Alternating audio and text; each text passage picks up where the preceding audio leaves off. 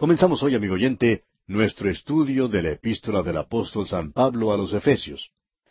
Cuatro hombres salen de la ciudad de Roma. Es alrededor del año sesenta y dos después de Cristo, y estos hombres están en camino hacia la provincia de Asia, que está localizada en lo que se conoce en el presente como Asia Menor. Uno de estos hombres estaba en camino a Macedonia. Estos hombres llevan consigo cuatro de las composiciones más sublimes de la fe cristiana.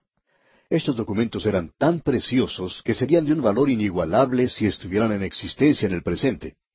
Roma no comprendió el significado de las escrituras de un prisionero desconocido.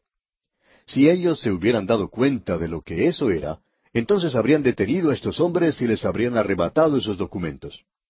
Cuando estos hombres se despidieron del apóstol Pablo, cada uno de ellos recibió una carta para llevar a la zona donde se estaba dirigiendo. Estas cuatro cartas se llaman en la palabra de Dios las epístolas de la prisión. Pablo las había escrito mientras se encontraba en la prisión en Roma, esperando presentarse ante Nerón, quien era el César de esa época en particular. Pablo, como ciudadano romano, había apelado su caso ante el César y estaba esperando ser escuchado por él. Estos cuatro hombres y sus lugares respectivos de residencia pueden ser identificados. Epafrodito era de Filipos, y él llevaba consigo la epístola a los filipenses.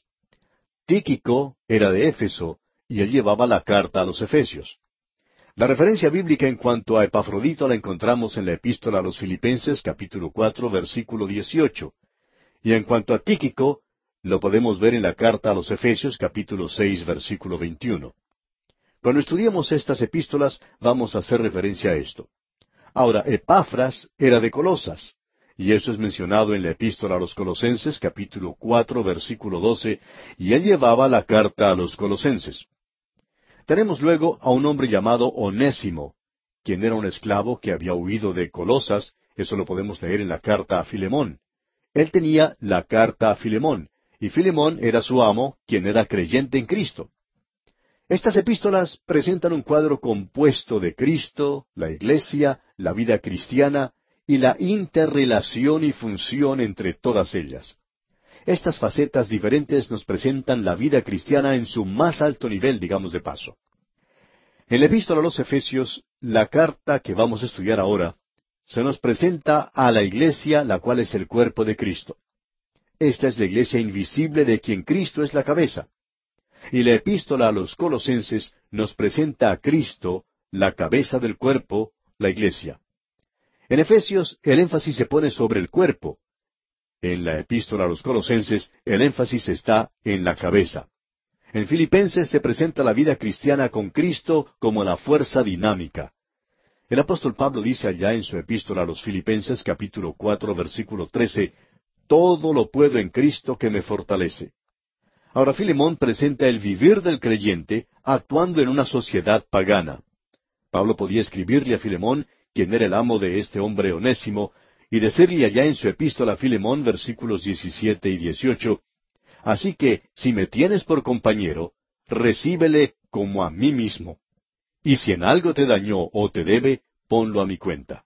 En otras palabras, amigo oyente, el Evangelio durante el primer siglo era algo para la vida diaria, y eso daba resultado.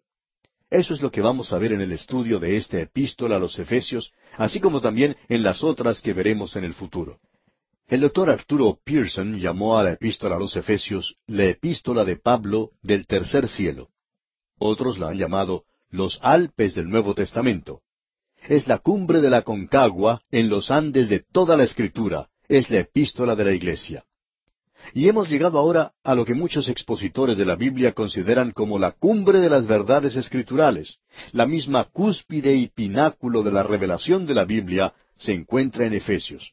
Ahora esto puede que sea cierto. Hay algunos que se atreven a sugerir que esta epístola a los Efesios es tan profunda que nadie, sino aquellos elegidos, es decir, los pocos que han sido elegidos, son los únicos que pueden comprenderla nos hemos dado cuenta que las personas que dicen eso siempre tienen cuidado de incluirse a sí mismos en ese círculo pequeño. Permítanos ser honestos, amigo oyente, con usted en este día. No deseamos ni siquiera pretender el ser capaces de sondear y comprender las profundidades de esta epístola, ni tampoco de poder elevarnos a su cumbre. Esta epístola es algo altísimo, encumbrado y es temerario. Es muy difícil poder respirar este aire rarificado de la epístola.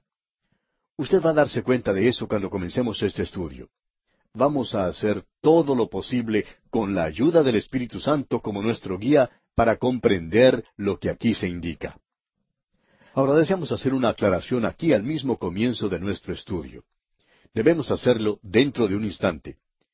Los dos libros de la Biblia que los hombres siempre han dicho que no pueden comprender son Efesios y Apocalipsis. El liberalismo siempre ha gustado decir que el Apocalipsis es simplemente un conglomerado de símbolos que nadie puede descifrar, y que la epístola a los Efesios es tan elevada que es demasiado encumbrada para nosotros. Bueno, permítanos decir lo siguiente, amigo oyente. Los dos libros de la Biblia que pueden ser arreglados matemática y lógicamente son los libros de Efesios y Apocalipsis. No hay otros dos libros que sean tan lógicos como son estos dos. Uno se cansa en realidad de escuchar a la gente que dice, yo creo en la Biblia de tapa a tapa, y ni siquiera saben lo que dice en la tapa de este libro. Simplemente expresan un pensamiento santurrón y su credo es yo lo creo. Bueno, amigo oyente, si usted cree que es la palabra de Dios, entonces usted va a tratar de descubrir lo que allí se dice. Y debemos dejar todas esas artimañas que muchos están utilizando en el presente, donde siempre hablan acerca de los métodos que se puede utilizar y cómo podemos aumentar el número de los que asisten a la escuela dominical, cómo podemos eh, comunicarnos con la generación joven, cómo podemos organizar mejor la iglesia y todo eso. Bueno, todo eso está bien y todo eso tiene su lugar. Pero permítanos decirle, amigo oyente, que lo importante es conocer lo que dice ese libro. Los libros de Efesios y Apocalipsis son los libros de la Biblia más fáciles de bosquejar. ¿Por qué? Porque son libros lógicos, naturales. No pretendemos ser capaces de comprenderlos, pero debemos decir que usted los puede bosquejar. El apóstol Pablo es lógico en la forma en que habla en la epístola a los Efesios, lo mismo que Juan en el libro de Apocalipsis. El libro de Apocalipsis ha sido bosquejado para nosotros. A Juan se le dijo que escribiera las cosas que había visto, las cosas que son y las cosas que serán en el futuro. Allí tenemos una triple división y está compuesto según los números siete. Uno no lo puede tener de una manera mejor que esa, amigo oyente. Ahora, la epístola a los Efesios es lógica, y lo interesante de esto es que uno la puede bosquejar muy fácilmente. Así que ahora quisiéramos decir algo en cuanto a las divisiones de esta epístola, y luego diremos algo acerca de Pablo en Éfeso, porque eso es importante de notar de nuestra parte. Tenemos aquí seis capítulos. En los primeros tres capítulos tenemos el llamado celestial de la iglesia. Esa es la parte doctrinal. En los últimos tres capítulos tenemos la conducta terrenal de la iglesia, algo que es muy práctico. Usted se da cuenta que la iglesia tiene una cabeza. La cabeza de la iglesia es Cristo. Él está en el cielo, nosotros estamos identificados con Él. Pero nos debemos dar cuenta que los pies de la iglesia están aquí abajo en la tierra. Y el apóstol Pablo no lo deja uno sentado en los lugares celestiales, porque una de las cosas que nos dice al mismo comienzo del capítulo cuatro es, Yo pues, preso en el Señor, os ruego que andéis como es digno de la vocación con que fuisteis llamados. Lo que él está diciendo es lo siguiente. Creyente, es muy hermoso poder estar sentado en los lugares celestiales y jactarse de la posición en Cristo. Pero el Señor dice, bájese de su silla y comience a caminar, porque usted necesita andar. Y usted debe recordar que en aquel día ellos estaban andando en una sociedad pagana en el mundo romano. Luego tenemos algo bastante interesante en esta epístola. El apóstol Pablo dice también que como soldados debemos ponernos firmes. Así es que cuando usted se canse de estar sentado en los lugares celestiales, sería muy bueno que baje a la tierra y comience a andar en este mundo. Ahora eso hace una división bastante hermosa, ¿no le parece? Los primeros tres capítulos son doctrinales. Los últimos tres capítulos son prácticos. Y necesitamos ambas cosas. Nosotros no solo vivimos en los primeros tres capítulos, aunque son maravillosos, sino que tenemos que ponerlo en práctica donde vivimos ahora. Esto es algo bastante básico en cuanto a nuestra vida práctica aquí en este mundo, donde usted vive y actúa y tiene su ser. El capítulo uno es algo muy lógico. La iglesia es un cuerpo. En el capítulo dos vemos que la iglesia es un templo. Y luego en el capítulo tres tenemos a la iglesia que es un misterio. Estos son los tres capítulos de doctrina. Luego, cuando usted llega a la parte práctica del capítulo cuatro, vemos allí que la iglesia es un hombre nuevo. Es decir, que la iglesia tiene que vivir algo nuevo en el mundo, andando a través de este mundo como un hombre nuevo. Tenemos luego en el capítulo cinco que la iglesia será una esposa. No se haga la idea de que la iglesia es una esposa ahora. La iglesia no es una esposa ahora, la iglesia es una iglesia. El apóstol Pablo les dijo a los corintios, os he desposado con un solo esposo para presentaros como una virgen pura a Cristo. Allá en 2 Corintios 11.2. Este es simplemente un compromiso matrimonial con él, pero la iglesia algún día llegará a ser la esposa. Luego, la iglesia es un soldado de Jesucristo. Eso lo vemos allá en el capítulo seis de esta epístola. Un bromista dijo en cierta ocasión, eso es muy interesante, la iglesia, dicen ustedes, será una esposa y la iglesia es un soldado. Usted sabe que muchos matrimonios aquí en el presente primero se casan y luego comienzan las luchas. Bueno, no debería ser de esa manera, amigo oyente, ya que eso no es lo que Pablo nos está diciendo aquí. Ahora estos son los aspectos prácticos. La iglesia es un soldado. Hay un enemigo con el cual debe luchar en el presente. Se está desarrollando una batalla y la trompeta ha sonado para llamar al combate. Y necesitamos mantenernos firmes en Dios en este mundo en el presente. Usted puede apreciar que en el capítulo uno, que lo comenzaremos más adelante, que la iglesia es un cuerpo. Y amigo oyente, eso es algo interesante. Y aquí nuevamente se puede dividir eso en tres partes. Ya nos dedicaremos a eso más adelante, pero quisiéramos mencionar esto ahora. Dios el Padre planeó la iglesia, versículos tres al seis del capítulo uno. Dios el Hijo pagó el precio por la iglesia, versículos siete al doce del mismo capítulo uno. Y luego Dios el Espíritu Santo protege a la iglesia, los versículos trece y catorce. Y esto es tan maravilloso que Pablo concluye el capítulo uno con una oración pidiendo conocimiento y poder. Y nosotros vamos a hacer una pausa cuando lleguemos allí porque creemos que eso es algo realmente grande, eso es maravilloso y esperamos que tenga mucho significado para usted también. Veamos ahora a Pablo cuando estaba en Éfeso porque esto es algo importante de apreciar de nuestra parte. Es realmente algo emocionante el poder visitar estos lugares en Asia Menor. Éfeso es un lugar que siempre llama la atención y donde se puede pasar mucho tiempo pensando en las cosas que aquí se mencionan. Es una gran ciudad, digamos de paso, como veremos más adelante. El Espíritu Santo no permitió a Pablo en su segundo viaje misionero que entrara a la provincia de Asia, donde Éfeso era uno de los lugares principales. Allá en el libro de los Hechos de los Apóstoles capítulo 16, versículo 6 leemos, Y atravesando Frigia y la provincia de Galacia, les fue prohibido por el Espíritu Santo hablar la palabra en Asia. Es decir, que el Espíritu Santo les bloqueó el camino y le dijo a Pablo, tú no puedes seguir por aquí. Ahora no sabemos por qué, pero ese no era el momento apropiado para hacerlo. Así es que este hombre continuó su viaje hacia el oeste, a Macedonia, hacia Filipos, hasta Berea. Y luego visitó Atenas y siguió hasta Corinto. Luego, en el camino de regreso, Pablo visitó a Éfeso. Y cuán grande fue la oportunidad que se le presentó al apóstol entonces. Allá en el mismo libro de los Hechos, capítulo 18, versículo 19, leemos, Y llegó a Éfeso y los dejó allí, y entrando en la sinagoga, discutía con los judíos. Así es que Pablo vio que él tenía aquí una tremenda oportunidad. Él se encontraba en su tercer viaje misionero, y llegó a Éfeso y descubrió que otro, llamado Apolos, había estado allí en el intervalo de su segundo y su tercer viaje misionero. Pero él había predicado nada más que sobre el bautismo de Juan, no había predicado el Evangelio de la gracia del Señor. En ese entonces, Apolos no sabía acerca de esto. Más adelante él se convirtió en un gran predicador del Evangelio. Comenzó entonces Pablo en ese lugar su ministerio que tuvo gran alcance. Estamos convencidos que el ministerio principal que ha tenido el Evangelio tuvo lugar en lo que en el día de hoy llamamos Turquía. En aquel día, como en el día de hoy, había millones de personas viviendo en esa zona. Era el corazón del imperio romano. La cultura de Grecia no se encontraba en Grecia, estaba ahora sobre esta costa, la costa occidental de Turquía, y Éfeso era una ciudad principal, un gran centro cultural, un gran centro religioso. Los emperadores romanos visitaban ese lugar, Tenía un clima muy hermoso y era una zona maravillosa para visitar. Había millones de personas allí, amigo oyente. Y allí es donde el Evangelio tuvo su mejor acogida.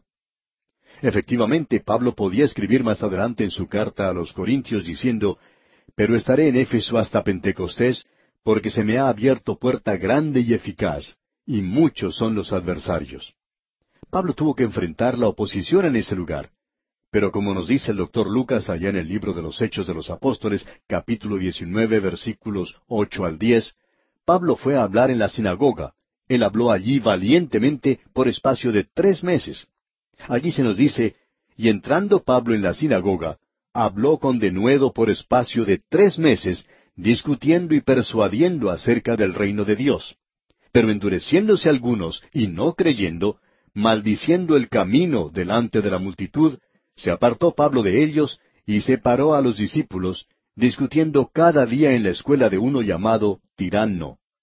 Así continuó por espacio de dos años, de manera que todos los que habitaban en Asia, judíos y griegos, oyeron la palabra del Señor Jesús. El impacto del Evangelio en esa zona, amigo oyente, fue tremendo. Y Pablo había comenzado a hablar allí en la sinagoga. Hay quienes nos escriben que son súper separatistas y escriben unas cartas que son bastante duras. Ellos pueden ser creyentes muy buenos, pero la verdad es que no escriben cartas muy hermosas. Nos critican si visitamos un monasterio para presentar allí la palabra de Dios. Nos preguntamos lo que ellos habrían dicho acerca de Pablo cuando él iba a hablar a la sinagoga, que en aquel entonces era un lugar mucho más alejado de Dios que cualquier monasterio. Permítanos decirle, amigo oyente, que pensamos que Pablo iría a cualquier lugar si allí él pudiera predicar el Evangelio. Y ya que así es como él hacía las cosas, queremos hacerlo de la misma manera nosotros. Ahora no queremos llegar a ningún compromiso en cuanto al sistema de esa iglesia. Creemos que el sistema está completamente equivocado. Cuando estudiemos el libro de Apocalipsis, usted nos va a escuchar decir algunas cosas que son bastante fuertes. Algunos se van a preguntar cómo es que hemos hecho para permanecer transmitiendo todos estos años. Pero deseamos dejar esto bien en claro, que vamos a cualquier parte donde podamos presentar el Evangelio a presentar la palabra de Dios. En cierta ocasión hubo personas que criticaban al doctor Harry Rimmer en la ciudad de Los Ángeles, en los Estados Unidos, por ir a hablar a una iglesia muy liberal. Y él contestó de la siguiente manera, especialmente a una señora que estaba hablando. Le dijo, Pues señora, yo iría hasta el mismo infierno a predicar el Evangelio si me dieran un pasaje de regreso.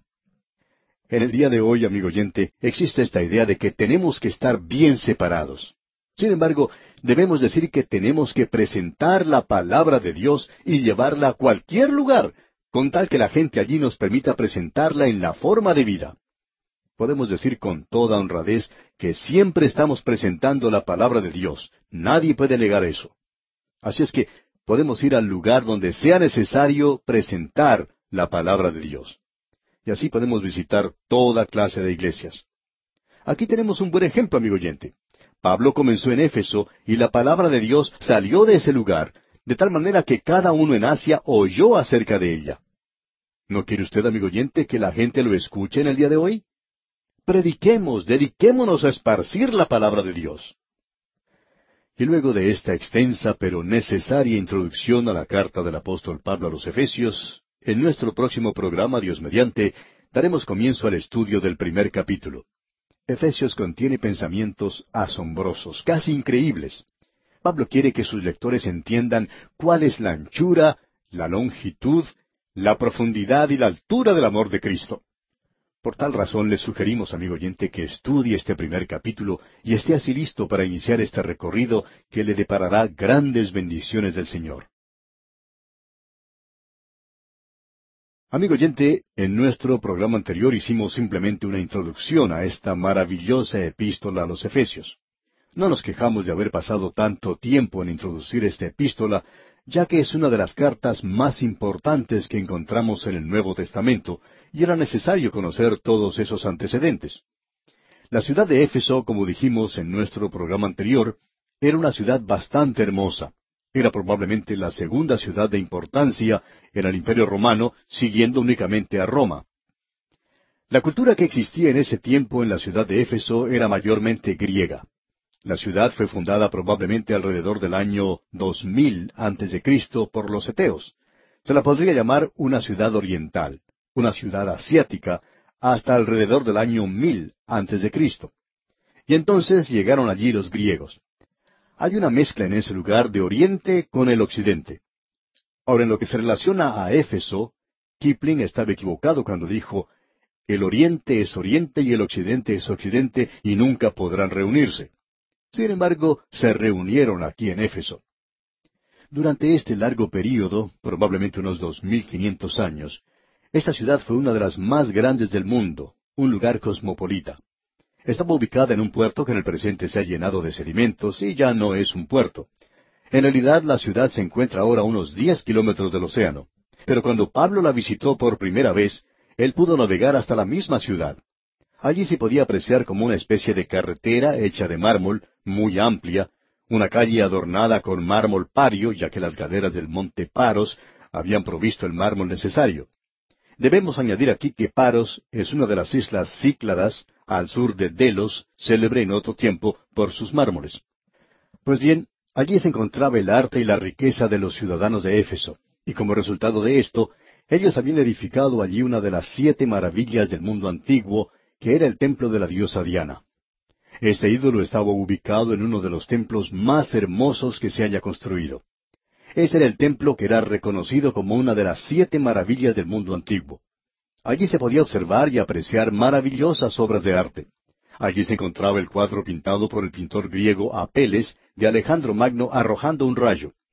Fue el templo más grande que se haya construido, cuatro veces más grande que el Partenón y muy similar a él, digamos de paso.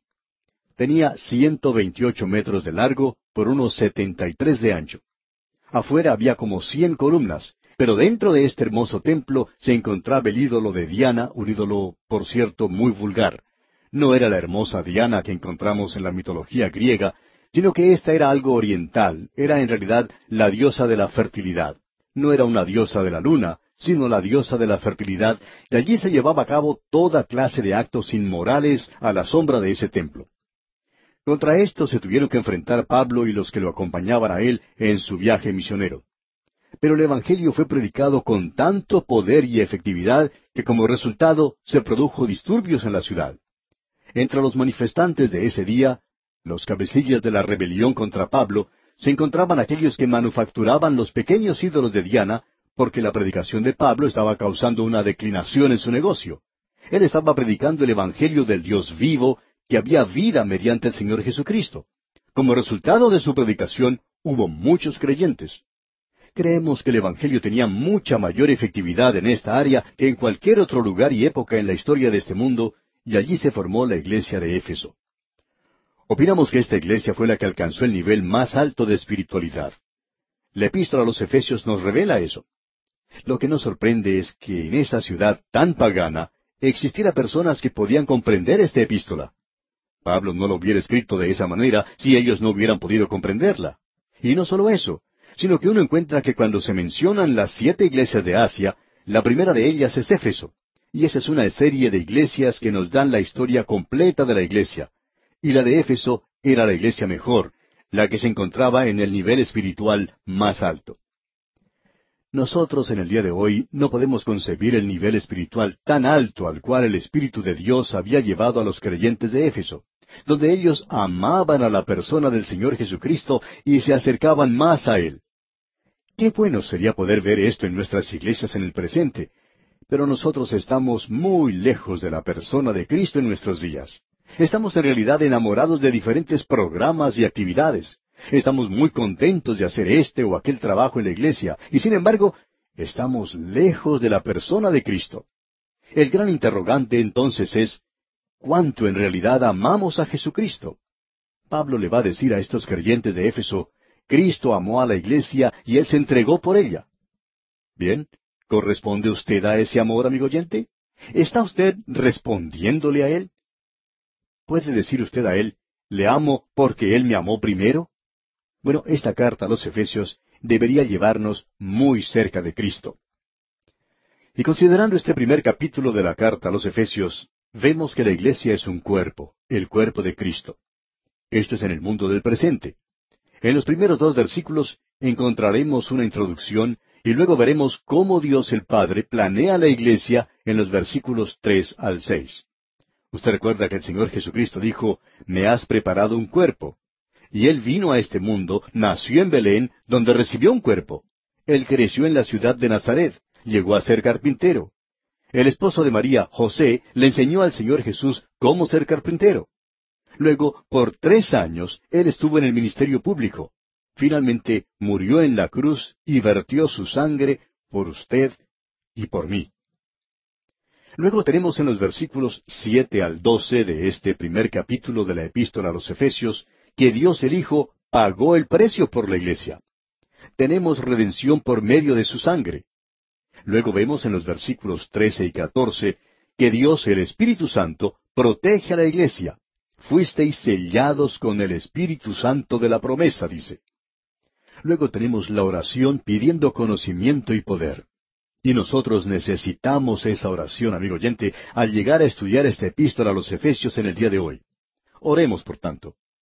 Señor, oramos pidiendo que tú hagas esta epístola algo viviente y real a nuestros corazones. Y lo hacemos rogándolo en el nombre de nuestro Señor Jesucristo. Amén. Al llegar ahora a la introducción de esta carta, tenemos ante nosotros el llamado celestial de la Iglesia, la vocalización del mismo.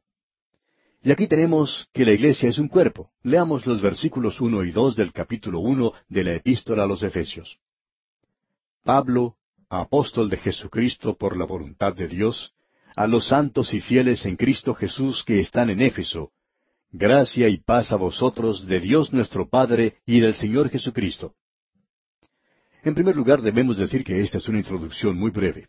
Es breve por varias razones. Es breve porque esta carta fue dirigida a la iglesia en Éfeso.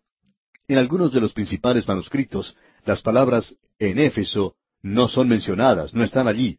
Lo que quiere decir simplemente es que aparentemente esta es la carta a la cual se refirió Pablo cuando él dijo allá en su epístola a los colosenses que se leyera la epístola a los de la Odisea. Es decir, que esta era una carta que circulaba entre las iglesias.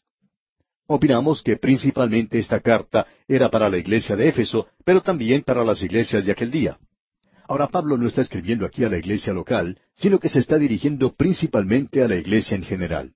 Es decir, que él escribe al cuerpo invisible de todos los creyentes. Y ya veremos eso. Aquí dice, Pablo, apóstol de Jesucristo. Y quisiéramos cambiar esto un poquito. Pablo, un apóstol de Cristo Jesús. Ahora, ¿por qué decimos eso? Bueno, esperamos que usted no piense que nosotros estamos hilando muy delgado aquí, pero él es un apóstol de Cristo Jesús. A través de toda esta epístola y en muchos otros lugares debería decir Cristo Jesús. Cristo es el título, como bien sabemos, es decir, ¿quién es Él? Tú eres el Cristo, el Hijo del Dios viviente. Jesús era su nombre humano. Pablo podía decir, ya no le conocemos a Él en la carne. Pablo no lo había conocido a Él, al Jesús de los tres años de ministerio público. Él dice, me encontré con Él en el camino a Damasco. Ese fue el Cristo glorificado. Le conozco a Él como el Cristo glorificado. El apóstol Pablo siempre enfatizó el nombre de Cristo primero, Cristo Jesús. Él dice aquí, yo soy un apóstol. Ahora, ¿qué es un apóstol? Ese es el cargo o ministerio más alto que haya tenido la iglesia. El segundo requisito para ser apóstol era que esta persona tenía que haber visto al Salvador después de su resurrección. Pablo podía cumplir con ese requisito, como bien sabemos. Y luego, el tercer requisito de un apóstol era que ellos realizaban una inspiración especial. Ellos explicaban y escribían la escritura. Y por cierto que Pablo podía cumplir con ese requisito mucho más que cualquier otra persona. Tenemos luego un cuarto requisito, y era que los apóstoles ejercían autoridad suprema. El Señor Jesucristo les había dicho, pero recibiréis poder. Y la insignia de su autoridad era el poder, digamos de paso, para hacer milagros.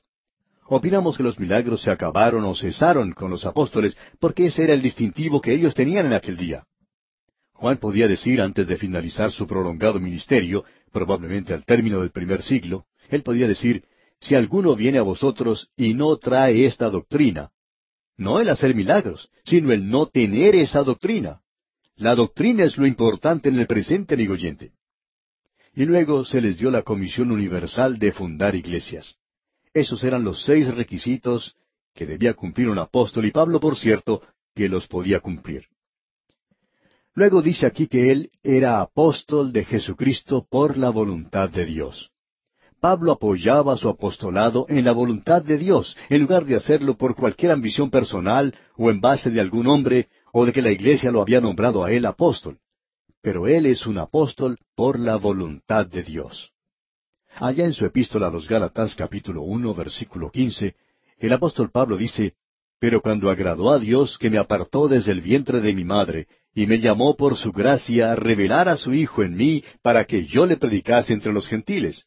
Así es que Pablo puede decir, yo soy esa clase de apóstol, es decir, por la voluntad de Dios. Él le dijo a Timoteo en su primera carta, capítulo uno, versículos doce y trece, Doy gracias al que me fortaleció, a Cristo Jesús nuestro Señor, porque me tuvo por fiel, poniéndome en el ministerio, habiendo sido yo antes blasfemo, perseguidor e injuriador, mas fui recibido a misericordia, porque lo hice por ignorancia, en incredulidad. Y Pablo se refería constantemente a la voluntad de Dios como la base de su apostolado. Si usted quiere constatar estas afirmaciones, puede leer allá en la primera epístola a los Corintios capítulo uno versículo uno. También en la segunda epístola a los Corintios capítulo uno versículo uno. En su epístola a los Colosenses capítulo uno versículo uno. En la segunda epístola a Timoteo capítulo uno versículo uno. En todos estos pasajes bíblicos Pablo está diciendo que él es un apóstol por la voluntad de Dios. Ahora él les está escribiendo a los santos y fieles en Éfeso. Esa palabra santos en el idioma original es hagios, y quiere decir separados o apartados para el uso único de Dios. Es decir, aquello que pertenece a Dios, por ejemplo, los utensilios que estaban en el tabernáculo. Y más adelante, cuando estaban en el templo, eran llamados utensilios santos. ¿Por qué? ¿Acaso porque estos eran artefactos especialmente santos, porque eran muy lindos, o acaso porque eran muy hermosos?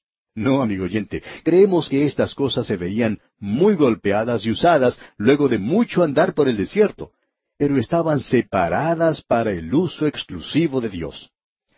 Y amigo oyente, un santo es aquel que ha confiado en Cristo. En realidad en el presente existe solamente dos clases de personas, los santos y los que no lo son. Así es que un santo, amigo oyente, es aquella persona que ha confiado en Cristo y que ha sido separada para el uso único de Dios. Podemos decir que hay algunos santos que no están siendo utilizados por Dios, por supuesto, pero eso es por su propia falta. Los santos son para el uso de Dios en el presente y ellos son separados para su servicio. Por tanto, los santos deberían actuar santamente, eso es cierto. Pero ellos no son santos por la forma en que están actuando. Ellos son santos gracias a la posición que tienen en Cristo y pertenecen a Él para ser usados por Él. Luego sigue diciendo el apóstol, están en Éfeso. Y ya nos hemos referido a eso. Esto puede ser en su propia ciudad, donde usted se encuentre, cualquiera que sea el nombre de ella. Antes se había hecho referencia a los fieles.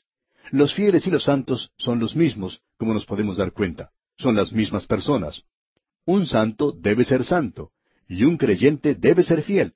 Pero un creyente es una persona que ha confiado en Cristo y es un santo al mismo tiempo. El término santo creemos que es el aspecto del creyente desde el punto de vista de Dios, mientras que el término creyente es el aspecto del creyente desde el punto de vista del hombre. Ahora, refiriéndonos nuevamente a nuestro texto, dice, en Cristo Jesús. Y esto es probablemente lo más maravilloso de todo. Esta epístola amplificará esto mucho más y nosotros vamos a pasar algún tiempo hablando sobre esto en más detalle. Pero para mí, esta es la palabra más importante en el Nuevo Testamento. Y me estoy refiriendo a esta pequeña preposición en. Algunos teólogos han salido con algunas cosas fantásticas, tratando de decirnos lo que significa el ser salvo. ¿Cómo define usted nuestra salvación? Pues bien, ellos nos han salido con palabras como redención, expiación, justificación, reconciliación, propiciación, vicario y el sacrificio sustitutivo de Cristo. Todos ellos son buenos, no estamos tratando de encontrar faltas en eso y creemos que son maravillosos. Pero cada uno simplemente nos da un aspecto de nuestra salvación. Pero, ¿qué es lo que realmente significa ser salvo? El ser salvo quiere decir estar en Cristo. Nosotros estamos unidos irrevocable y orgánicamente a Cristo por el bautismo del Espíritu Santo. Hemos sido puestos en el cuerpo de los creyentes. Allá en su primera epístola a los Corintios capítulo seis versículo diecisiete, el apóstol Pablo dice, Pero el que se une al Señor, un espíritu es con él. Nosotros le pertenecemos a Él y no hay nada más maravilloso que eso. Ahora pues, ninguna condenación hay para los que están en Cristo Jesús. ¿Puede usted, amigo oyente, mejorar eso? Esa es la gran realización de la salvación. Esta expresión de yo en vosotros y vosotros en mí ocurre muchas veces en el Nuevo Testamento. El Señor Jesucristo lo usó mucho. Él dijo allá en Juan capítulo quince versículo cuatro, Permaneced en mí y yo en vosotros. Qué hermoso es esto. Nosotros estamos en Cristo. El Señor Jesucristo dijo, Vosotros en mí y yo en vosotros. Yo no puedo explicar eso, es muy profundo. Podemos decir que el ave está en el aire y que el aire está en el ave. El pez está en el agua y el agua está en el pez. Y el creyente está en Cristo y Cristo está en el creyente. Estamos unidos a Él. La cabeza está en el cuerpo y el cuerpo está en la cabeza. Mi cuerpo no se puede mover sin que lo dirija la cabeza. Ahora la iglesia, que es el cuerpo, está en Cristo, la cabeza. Y todas las verdades de este epístola a los Efesios giran alrededor de esa gran verdad. El apóstol Pablo comenzó esta carta con su salutación. Es bastante breve, y la razón de esto creemos que es muy obvia. Él no podía incluir aquí a todos los creyentes. Él conocía a muchos de ellos allí. Y más aún, si esto iba a circular entre otras iglesias, él no podía mencionar solamente a aquellos que estaban en Éfeso. Así es que eso hace de esta introducción algo bastante breve. En nuestro próximo programa Dios mediante vamos a ver eso. Leamos ahora el versículo dos. Gracia y paz a vosotros de Dios nuestro Padre y del Señor Jesucristo. Y en el día de hoy, amigo oyente, vamos a finalizar este programa diciendo esas mismas palabras. Gracia y paz a vosotros de Dios nuestro Padre y del Señor Jesucristo. Al regresar hoy, amigo oyente, a la epístola a los Efesios, usted puede darse cuenta que vamos a progresar de una manera bastante lenta a través de esta carta. Opinamos que las epístolas que deben recibir nuestra prioridad son Romanos, Gálatas y Efesios. Dedicamos bastante tiempo a la primera y la segunda carta a los Corintios. Opinamos que estas cartas tienen un mensaje vivo, palpitante, personal para usted y para mí en el presente, quizá como ninguna otra porción de las Escrituras. Es decir, que cuando Dios le dijo a Josué, levántate, pasa este Jordán allá en Josué 1.2, yo sé que Él no me estaba hablando a mí directamente. Pero esto tiene un mensaje especial para mí y tiene también una interpretación especial al saber yo lo que Dios quería decirle a Josué.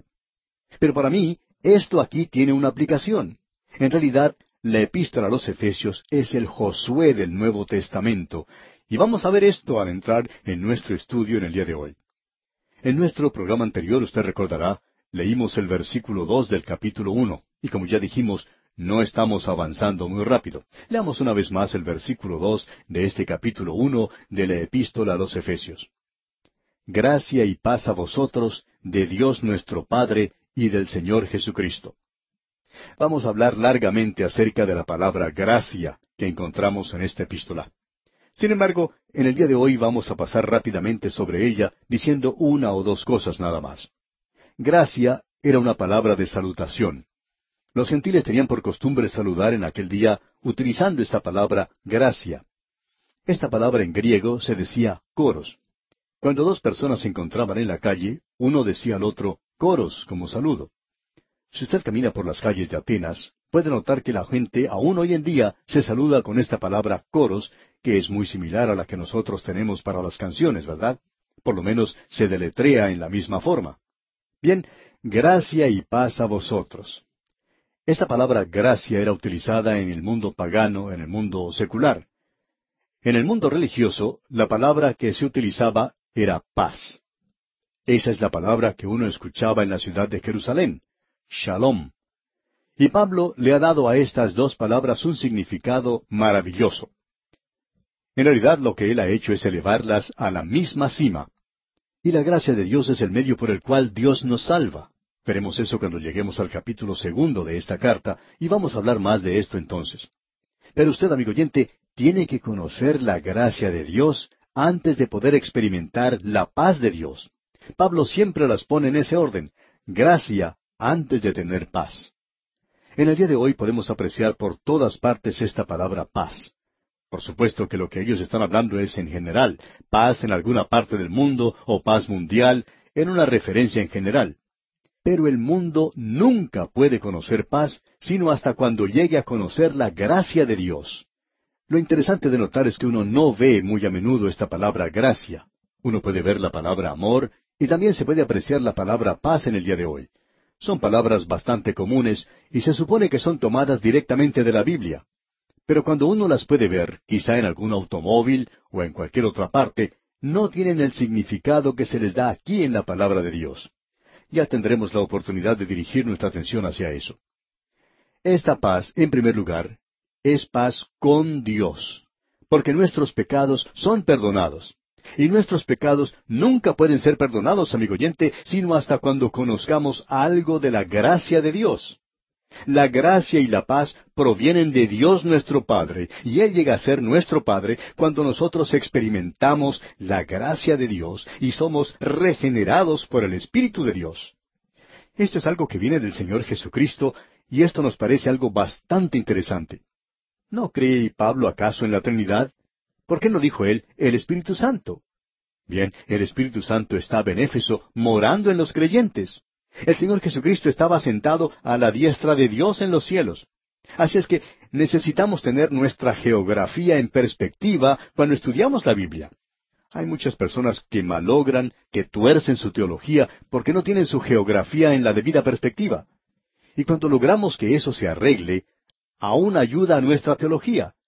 Escuche ahora lo que dice el versículo tres, que es un versículo realmente maravilloso. Bendito sea el Dios y Padre de nuestro Señor Jesucristo, que nos bendijo con toda bendición espiritual en los lugares celestiales en Cristo. Esta es realmente una expresión maravillosa, y aquí podemos notar algo que es muy importante. Él nos ha bendecido. Nosotros le alabamos a Él con nuestros labios porque Él primero nos bendijo. Y luego nuestra bendición es una declaración. Sus bendiciones son hechos nosotros pronunciamos algo para Él, le decimos bendito. Él nos hace benditos a nosotros. ¿Qué es lo que quiere decir bendito? En esa palabra encontramos una referencia a felicidad y gozo. Dios se está regocijando en el día de hoy, y Dios es feliz hoy porque Él tiene un camino, una forma de salvarnos, y Él lo puede bendecir. Y yo creo que eso es algo realmente maravilloso para nosotros. En realidad, yo no puedo pensar en algo más maravilloso que esto. Y Él nos ha bendecido. Él no está hablando de algo que puede ser nuestro cuando lleguemos al cielo, sino que Él está hablando de algo que es nuestro ahora mismo. Alguien se me acerca y me dice, ¿ha recibido usted la segunda bendición?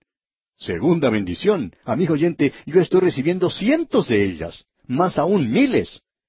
No solo he recibido la segunda bendición, sino que he tenido miles de bendiciones, puedo decir de paso. Él nos ha bendecido y lo ha hecho por medio del Señor Jesucristo. Vamos a ver eso aquí porque es algo realmente de valor, podemos añadir. Aquí estamos bendecidos con toda bendición espiritual. Y tenemos que apreciar lo siguiente, que es en los lugares celestiales. No sé exactamente dónde están esos lugares celestiales, pero sí sé dónde está el Señor Jesucristo. Él está a la diestra de Dios. Y se nos dice aquí que estas bendiciones son en Cristo. Debemos advertir aquí que debemos tener cuidado en cuanto a esto. No nos dice aquí que estas bendiciones son con Cristo. Hay algunos que lo leen de esa manera. Pero ahora mismo usted y yo estamos sentados en Cristo, es decir, dentro de Cristo. Cuando alguien pregunta, ¿va a ir usted al cielo algún día? Y la respuesta que generalmente se da es, bueno, espero que sí. Bien, amigo oyente, permítanos decirle esto. Si usted va al cielo, usted ya está allí en Cristo. Él lo ha bendecido a usted en los lugares celestiales en Cristo. Y usted está allí, amigo oyente, sin tener cuidado en cuanto a su posición aquí abajo. Lo que usted hace aquí quizá no sea bueno, pero si usted es un hijo de Dios, usted ya está en Cristo. Hay algunas personas que no comprenden muy bien lo que aquí se dice, y en cierta ocasión cuando se estaba llevando a cabo un estudio de la epístola a los Efesios, un hermano se levantó a orar y en su oración él dijo, Señor, te damos gracias que esta mañana hemos podido estar sentados en los lugares celestiales en Cristo. Bueno, él erró en ese punto una vez más. No es necesario que vayamos a un estudio bíblico, un estudio tan importante como este, y tener nuestros corazones llenos de emoción con estas grandes verdades espirituales para estar en los lugares celestiales. En realidad, amigo oyente, usted está en los lugares celestiales en Cristo, aun cuando esté sumido en la melancolía o depresión. Usted puede sentirse muy desanimado, pero si usted está en Cristo, usted está sentado en Él. Es decir, usted está dentro de Cristo. Eso es algo que Él ha hecho por nosotros. Ahora, Él es bendito. Bendito sea el Dios y Padre, dice aquí el versículo tres. Y nosotros le alabamos. ¿Por qué? Porque Él nos ha bendecido. Ahora Él nos ha bendecido con toda bendición espiritual. Quisiéramos que usted se dé cuenta de algo que pensamos es trágico en el presente, y es lo siguiente. Es el cuadro que vemos, por supuesto, en el libro de Josué, como hemos mencionado anteriormente. Los hijos de Israel habían recibido la tierra de Canaán. De paso, digamos que Canaán no es el cielo. Canaán es un cuadro o figura donde viven en el presente. Canaán nunca pudo haber llegado a ser el cielo porque había enemigos que deberían ser eliminados, batallas que deberían llevarse a cabo en ese lugar.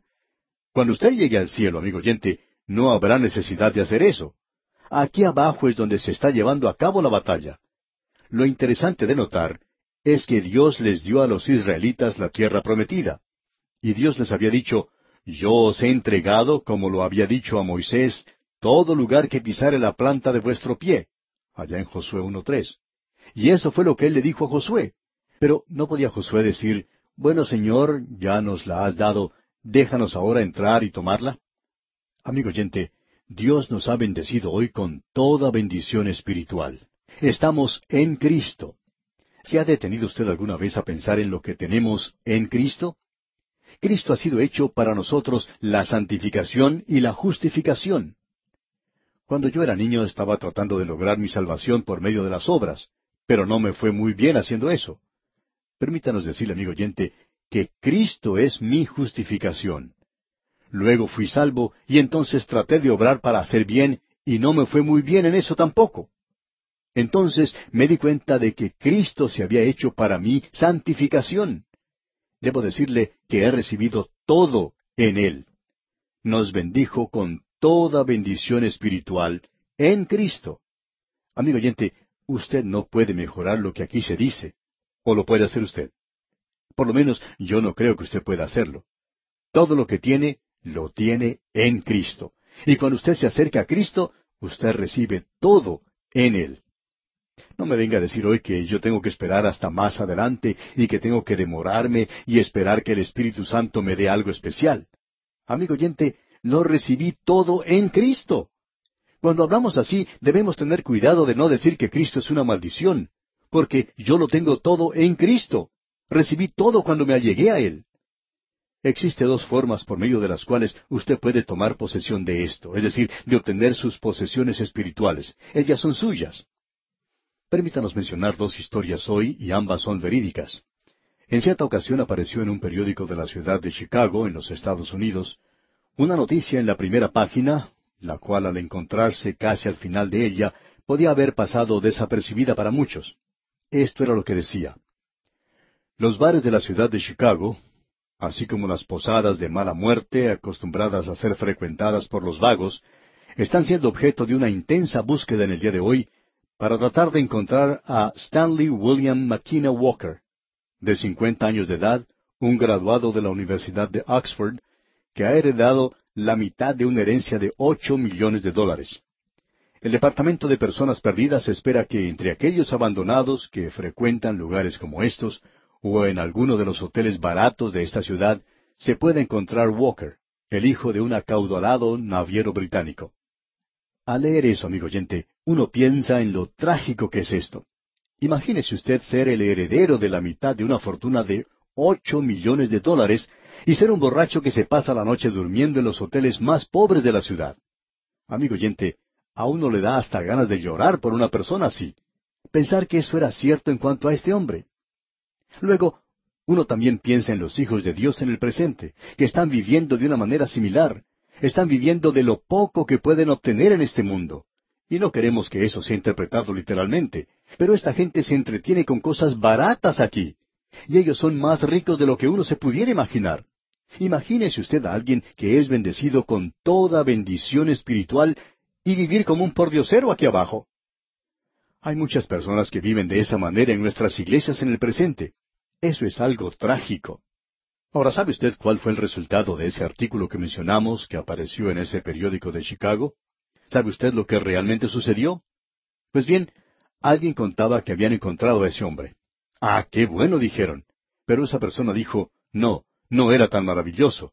Lo encontraron muerto. Había estado durmiendo a las puertas de un negocio en una noche muy fría durante el otoño y lo encontraron muerto. Amigo oyente, nosotros pensamos en lo trágico que es vivir de esa manera en esta vida, tener que morir de la manera en que murió ese hombre. Pero hay muchos creyentes que viven y mueren de esa manera, y sin embargo ellos han sido bendecidos con toda bendición espiritual en los lugares celestiales en Cristo. Hay otra historia que quisiéramos relatar en este momento y esta historia también es verídica. Hace algún tiempo el heredero de un noble británico estaba viviendo en la pobreza, tratando de sobrevivir en la misma miseria.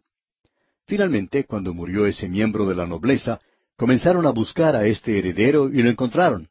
Cuando lo encontraron, le dijeron que él era el heredero de ese noble. Se hizo mucha publicidad en cuanto a este hecho. ¿Y sabe usted lo que hizo este hombre? Él creyó en lo que le dijeron. Él fue a una sastrería, le mostró el artículo del periódico, también lo acompañó el abogado que lo había estado buscando y que lo había encontrado. Entonces le dijeron al hombre del negocio de la sastrería que querían el mejor traje que pudiera encontrar en ese negocio para vestirlo. Y después compraron un pasaje de primera clase para que este heredero regresara a su país en la forma como le correspondía. ¿Y sabe por qué?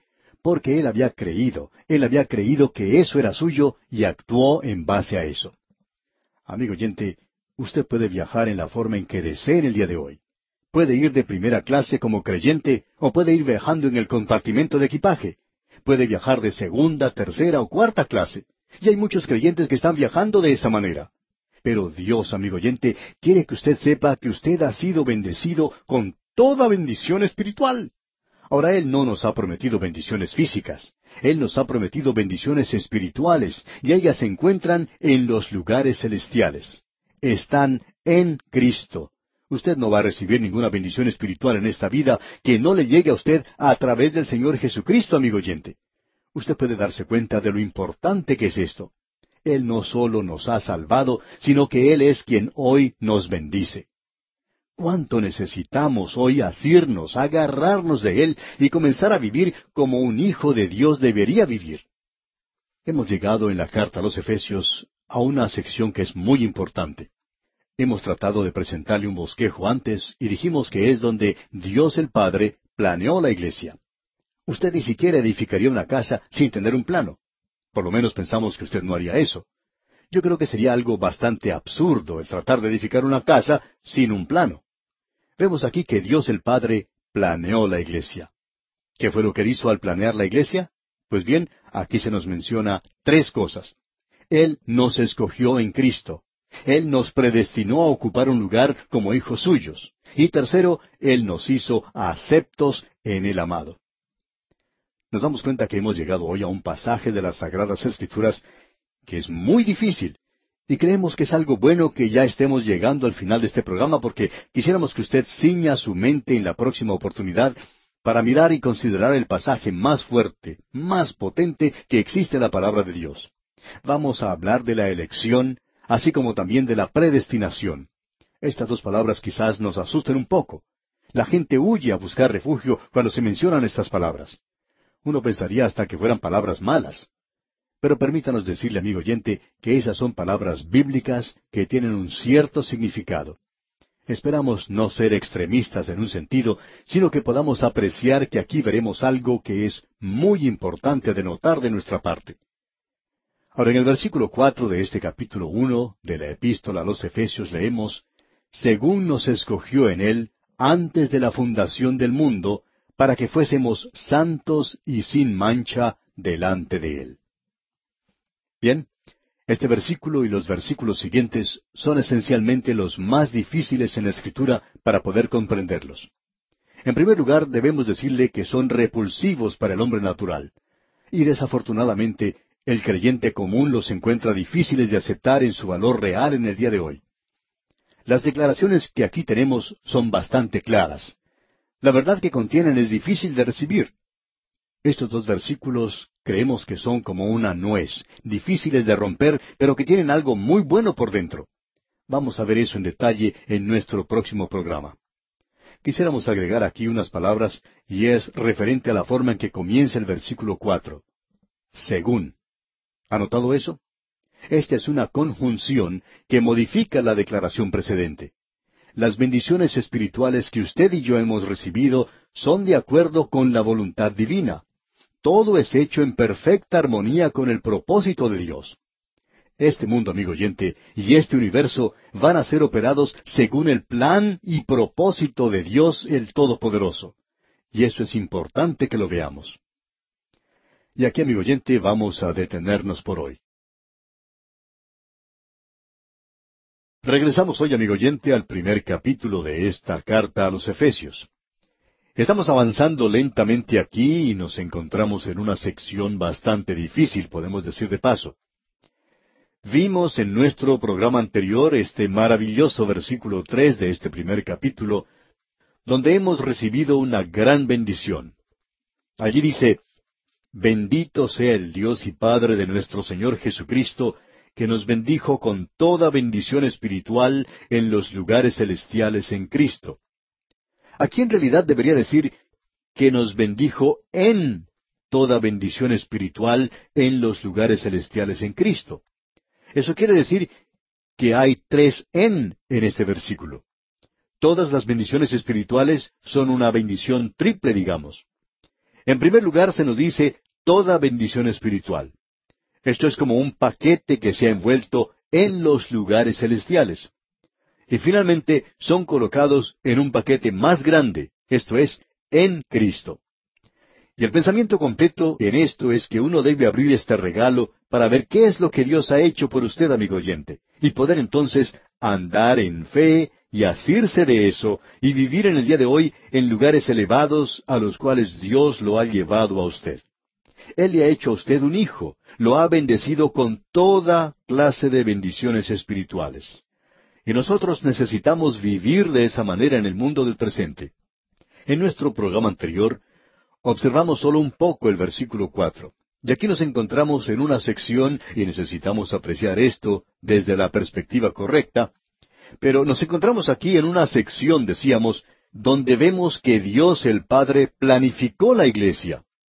Dios el Hijo pagó por la iglesia y Dios el Espíritu Santo protege la iglesia. La fuente, el origen de todas nuestras bendiciones es en realidad el Dios y Padre de nuestro Señor Jesucristo. Y Él nos ha bendecido con toda clase de bendiciones espirituales. Él nos hace pensar en la eternidad pasada y hace que nos demos cuenta que la salvación es completamente de Dios y que allí no hay nada de nosotros mismos. Cuando hacemos eso, nos damos cuenta de que usted y yo no somos originadores de esto, ni tampoco los promotores, ni los consumadores de nuestra salvación. Él lo hizo todo, amigo oyente. Estamos considerando aquí algo que dijimos en nuestro programa anterior era bastante difícil. Un himno bien conocido dice esto de la siguiente manera. No he sido yo, Señor, quien te eligió, porque eso no puede ser. Mi corazón aún te rechazaría, pero tú me has elegido a mí. Luego tenemos otro himno que es muy popular en el día de hoy y dice, Triste yo era y extraviado cuando Cristo me buscó. De la muerte por salvarme, Él su sangre derramó. Dios es quien planificó nuestra salvación, amigo oyente, en la eternidad en el pasado, mucho antes de que usted y yo llegáramos a este mundo.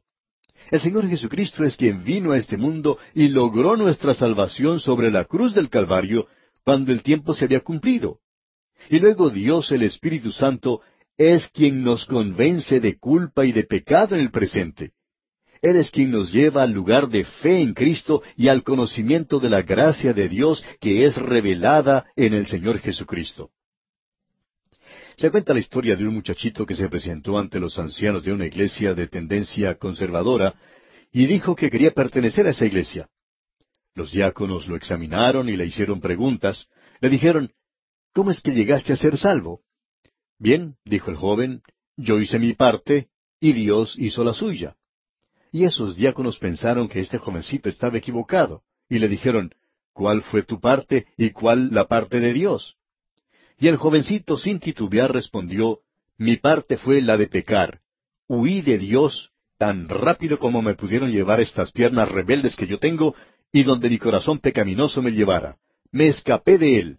Y saben una cosa, él corrió detrás de mí y me alcanzó.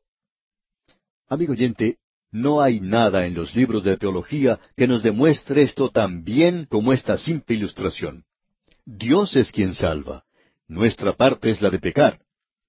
También el desaparecido doctor Henry Ironside dijo en cierta ocasión que a un muchachito se le había preguntado, ¿Has encontrado a Jesucristo?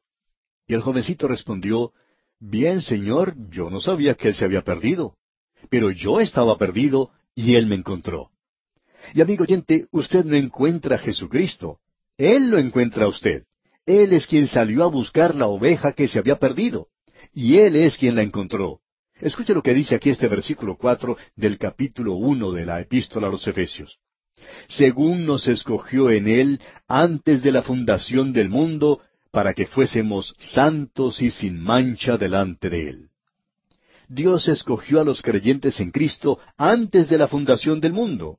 Y esto quiere decir antes de todo tiempo, allá en la eternidad pasada. Permítanos decirle, amigo oyente, que eso quiere decir que ni usted ni yo tuvimos nada que elegir. Él no nos eligió porque habíamos hecho algo bueno, sino que Él nos eligió para que pudiéramos hacer algo bueno. Nos eligió para eso. Y esta elección pertenece total y exclusivamente a la soberanía, a la sabiduría y también a la bondad de Dios. El predicador Spurgeon dijo lo siguiente en cierta ocasión. ¿Sabes? Dios me escogió antes de que yo viniera a este mundo, porque si hubiera esperado hasta que yo llegara aquí, entonces Él nunca me hubiera escogido. Es Dios quien nos ha escogido, amigo oyente, y nosotros no somos los que le escogimos a Él. Recuerde usted lo que el Señor Jesucristo dijo. Él le dijo a sus discípulos en el aposento alto, No me elegisteis vosotros a mí, sino que yo os elegí a vosotros. Como solía decir el doctor Campbell Morgan, eso pone toda la responsabilidad en Él. Si Él fue quien nos escogió, entonces Él es responsable. Y eso es algo realmente maravilloso, amigo oyente.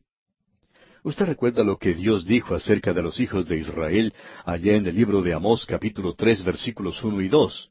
Dice, Oíd esta palabra que ha hablado Jehová contra vosotros, hijos de Israel, contra toda la familia que hice subir de la tierra de Egipto. Dice así, A vosotros solamente he conocido de todas las familias de la tierra, por tanto os castigaré por todas vuestras maldades. Dios fue quien escogió a Israel. Él escogió a la iglesia en la eternidad. Dios hizo esa elección en la eternidad y no se ha presentado nada inesperado que haya causado que Dios cambie su programa o, o lo que había pensado. Él sabía el fin de todo desde el mismo principio.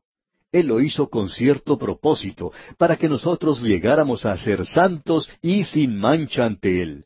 Dios nos escogió para santificarnos. Esa es la razón por la cual nos eligió. Él nos salva y nos santifica para que seamos santos. Eso es positivo, y eso tiene que ver con la vida interior del creyente. La elección demanda una vida santa. Hay muchas personas hoy que dicen, bueno, yo he sido salvo por gracia y puedo hacer lo que quiera. Pablo ha contestado a las personas que opinan de esa manera cuando dijo, ¿perseveraremos en el pecado porque hemos sido salvos por la gracia de Dios? Y él mismo responde a esa pregunta diciendo, en ninguna manera. No se puede hacer eso, amigo oyente. Y usted, si continúa viviendo en el pecado, es porque usted es un pecador y no ha sido salvo. Porque un pecador que ha sido salvo va a cambiar su modo de vivir. Pablo dice, ¿qué pues diremos? Y también dice, ¿perseveraremos en el pecado para que la gracia abunde? En ninguna manera. Porque los que hemos muerto al pecado, ¿cómo viviremos aún en él? Eso lo dice el apóstol allá en Romanos capítulo seis, versículos uno y dos. Luego nosotros tenemos que ser sin mancha. Ese es el lado negativo. El creyente en Cristo se ve ante Dios como sin mancha. Dios no permitió que Balaam maldijera a Israel o que encontrara alguna falla en su pueblo. Escuche lo que él dice allá en el libro de Números, capítulo 23, versículo 21. No ha notado iniquidad en Jacob, ni ha visto perversidad en Israel. Jehová su Dios está con él, y júbilo de rey en él. Sí, pero si usted descendía al campamento de Israel, Dios podía encontrar falta en ellos, y los juzgó. Y Él los estaba santificando y purificando en ese campamento. Amigo oyente, si Dios lo ha escogido a usted es para hacerlo santo, para hacerle sin mancha. Por tanto, eso quiere decir que su vida ha sido cambiada, y si eso no ha sucedido, entonces usted no es uno de los escogidos, eso es todo. Dios quiere que sus hijos vivan vidas que no sean manchadas o señaladas con el pecado. Y Él ha hecho toda la provisión necesaria para que ellos sean absueltos de toda culpa. Recuerde lo que Él dijo, Hijitos míos, estas cosas os escribo para que no pequéis, y si alguno hubiere pecado, abogado tenemos para con el Padre a Jesucristo el justo y Él es la propiciación por nuestros pecados, y no solamente por los nuestros, sino también por los de todo el mundo. Y a propósito, eso responde al interrogante de una expiación limitada, de que Cristo solo murió por los escogidos. Este versículo aquí deja bien en claro que Él murió por el mundo y no interesa quién sea usted. Aquí hay una oferta legítima que ha sido enviada a usted hoy de parte de Dios. Y esa oferta es que usted no se puede ocultar detrás de esto y decir, yo no he sido escogido. Usted forma parte de los escogidos si escucha su voz. Y eso es algo maravilloso. Es glorioso y maravilloso que el Dios del cielo pueda escoger a alguno de nosotros aquí abajo y salvarnos. Ahora yo no me propongo comprender todo esto, pero la realidad es que simplemente lo creo. Usted recuerda la ilustración que nos dio el Señor Jesucristo. Aquí tenemos un camino amplio, grande, y a un lado del camino hay una entrada muy angosta. Y sobre esta entrada se ha puesto el título Yo soy el camino y la verdad y la vida. Nadie viene al Padre sino por mí. Y luego tiene sobre otra entrada el siguiente aviso. Yo soy la puerta. Lo interesante de notar aquí es que el camino ancho lo lleva uno hacia abajo. Allí está toda la gente, en camino hacia un final que lleva a la destrucción. Usted puede continuar andando por él, pero usted también puede salir de ese camino si así lo quiere.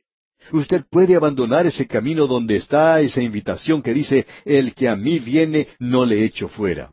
Usted puede entrar por allí, lo interesante de ver aquí es que la entrada es muy angosta, pero una vez que usted ha entrado, Él dice, yo he venido para que tengan vida y para que la tengan en abundancia. Amigo oyente, ese camino es amplio más adelante. Se habla acerca del camino ancho, pero el camino ancho, amigo oyente, comienza después que usted ha pasado por esa puerta. Permítanos decirle, amigo oyente, que ese es un camino amplio. Aquí tenemos ese cuadro. Y ese cuadro es que usted tiene el derecho de hacer su propia elección. Y aquí tenemos una invitación legítima. Todo aquel que en Él cree, no se pierde. Usted puede ir por ese camino. El Señor Jesucristo le ha dado a usted una invitación y todo aquel que quiere puede entrar. No me venga a decir que usted ha sido dejado a un lado, porque eso no es así. Allá en el Evangelio según San Juan capítulo tres versículo dieciséis leemos porque de tal manera amó Dios al mundo, que ha dado a su Hijo unigénito, para que todo aquel que en Él cree no se pierda, mas tenga vida eterna. Y allí está incluido usted también, amigo oyente, donde dice todo aquel. Allí puede usted poner su propio nombre y usted puede recibirle a Él. Nosotros no podemos darnos cuenta de quiénes son los escogidos. Usted no tiene ningún derecho de decir que usted no es una persona que ha sido escogida, porque si usted abre su corazón, usted puede entrar. Y eso es todo lo que usted tiene que hacer, digamos de paso. Hay quienes dicen que tienen restricciones mentales, pero no creemos que las tengan, amigo oyente. El problema es que tienen pecado en su vida y que la Biblia lo condena. Pero si usted acude, amigo oyente, eso quiere decir que usted tiene que apartarse de ese pecado y usted no quiere apartarse de eso y ese es el problema. Permítanos decirle, amigo oyente, una y otra vez que la palabra de Dios enfatiza que nosotros hemos sido escogidos en Él. Y el mismo apóstol Pablo dice allá en su segunda epístola a los tesalonicenses, capítulo dos, versículo trece, pero nosotros debemos dar siempre gracias a Dios respecto a vosotros, hermanos amados por el Señor, de que Dios os haya escogido desde el principio para salvación mediante la santificación por el Espíritu y la fe en la verdad. Y el apóstol Pedro en su primera carta, capítulo uno, versículo dos, dice, elegidos según la presciencia de Dios Padre en santificación del Espíritu para obedecer y ser rociados con la sangre de Jesucristo. Gracia y paz sean multiplicadas. Llama la atención el ver que la elección y la santificación parecen ir juntas. Dios no lo ha salvado a usted, amigo oyente, porque usted es bueno, porque sabemos bien que no es así. Creemos que el apóstol Pablo lo explicó en una manera maravillosa allá en su epístola a los Romanos, capítulo nueve, versículos catorce y quince. Él dijo, ¿Qué pues diremos? Que hay injusticia en Dios? En ninguna manera. Pues a Moisés dice, tendré misericordia del que yo tenga misericordia, y me compadeceré del que yo me compadezca. Dios hizo eso bien claro para con Moisés, y él continúa diciendo, así que no depende del que quiere ni del que corre, sino de Dios que tiene misericordia. Cuando Moisés se dirigió a Dios en oración, Dios le dijo, Moisés, yo voy a escuchar y a contestar tu oración, pero no porque tú eres Moisés, el libertador, sino porque yo voy a mostrar misericordia en quien quiero. Mostraré compasión en quien yo quiera. Así que no depende del que quiere ni del que corre, sino de Dios que tiene misericordia.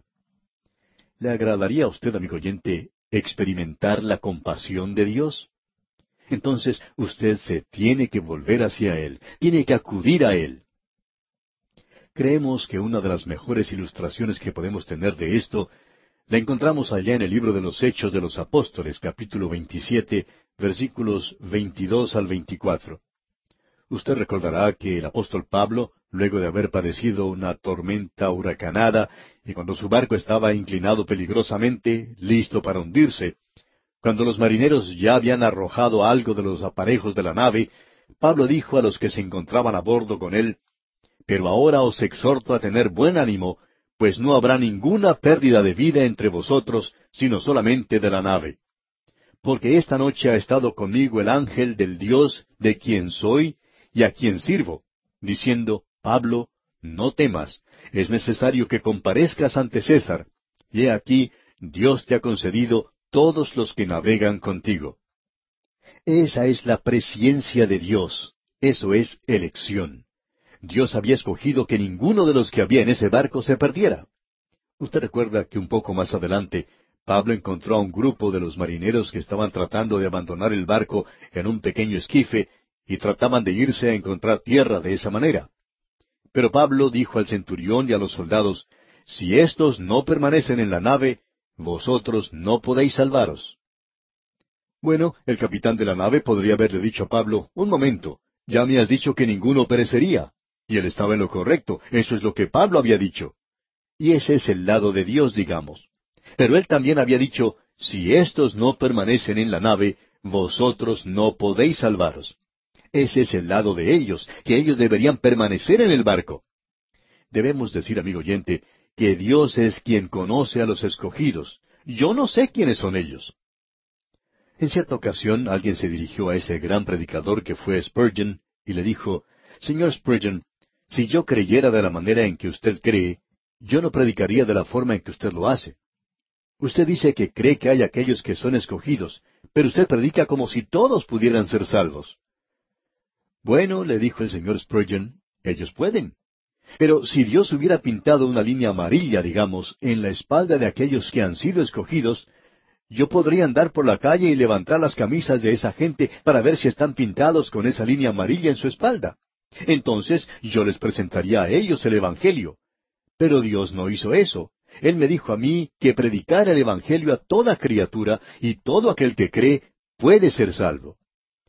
Amigo oyente, esas son nuestras órdenes. Y en cuanto a mí se refiere, y mientras Dios no nos entregue la lista de los escogidos, voy a continuar presentando este Evangelio. Este es el Evangelio que nosotros debemos predicar hoy. Alguien lo dijo de esta manera. En la puerta del cielo del lado nuestro se puede leer, Todo aquel que cree puede entrar. Yo soy la puerta. El que por mí viene, cualquier hombre. Eso quiere decir usted. Cualquier hombre puede entrar. Quiere decir que cualquier persona puede encontrar pastos delicados. Él puede encontrar vida, amigo oyente. Pero luego, cuando usted pasa al otro lado de la puerta, cuando usted entra al cielo, usted puede mirar hacia atrás y ver que en esa misma puerta dice, escogidos en Él antes de la fundación del mundo. Pero amigo oyente, ya que yo todavía no he visto el otro lado de la puerta, le doy a Dios, ya que Él es Dios, el derecho de planificar su iglesia. Es como lo que ocurrió en una pareja que deseaba edificar una nueva casa. Y mostraron a unos amigos suyos los planos que habían elaborado para edificar esta casa. Y este amigo construyó un hermoso lugar, una bella casa. Luego de algún tiempo estos amigos fueron a visitarlos y notaron que esa pareja había construido esa casa exactamente como lo habían planeado. Ahora estas personas no tenían ningún conocimiento sobrenatural, pero nadie les discutió si ellos tenían el derecho de hacer eso o no. Pero ellos tenían el derecho de hacerlo y de esta forma es como lo hicieron, según el plan que habían elaborado. Ahora Dios ha planeado la iglesia. Después de todo, este es su universo y la iglesia es su iglesia. Ahora este versículo cuatro que hemos leído al comienzo nos decía, según nos escogió en él antes de la fundación del mundo, para que fuésemos santos y sin mancha delante de él. Y podemos notar que el amor de Dios no está en relación con este versículo, sino con el siguiente, con el versículo cinco, que dice, en amor, habiéndonos predestinado para ser adoptados hijos suyos por medio de Jesucristo, según el puro afecto de su voluntad. Ahora alguien quizá nos diga, ah, allí está esa palabra predestinación y esa otra palabra que nos asusta. Amigo oyente, esa es una de las palabras más hermosas de toda la Escritura. Vamos a tener que hablar de esto, Dios mediante, en nuestro próximo programa. Notamos que estamos avanzando muy despacio, pero lo estamos haciendo a propósito, ya que esto aquí es muy importante, ¿no le parece? Esta es una sección muy gloriosa. Podemos decir de paso que esto es algo de lo cual no escuchamos hablar mucho en el presente. Si no estuviéramos andando a través de la Biblia, quizá ni lo hubiéramos tocado, lo hubiéramos evitado en esta sección. Hubiéramos hablado de cualquier otra cosa. Hubiéramos hablado del consuelo que hay para los santos en el día de hoy, porque eso parece ser el tema principal de los predicadores fundamentalistas en el presente. Todos estamos hablando acerca del consuelo, pero esto que tenemos aquí es una medicina muy fuerte. Hay personas que no podrían soportar esta clase de medicinas. Lo siento mucho, amigo oyente, pero si usted se la toma, de seguro que le va a hacer mucho bien. Y nosotros necesitamos algo bastante fuerte para poder utilizarlo en esta época tan débil en la cual estamos viviendo. Necesitamos saber que hemos sido escogidos en Él y debemos mantenernos firmes hoy por Dios. Y eso hará toda la diferencia en nuestra forma de vivir aquí en este mundo. Y aquí nos detenemos por hoy, amigo oyente, porque nuestro tiempo ha concluido por el día de hoy.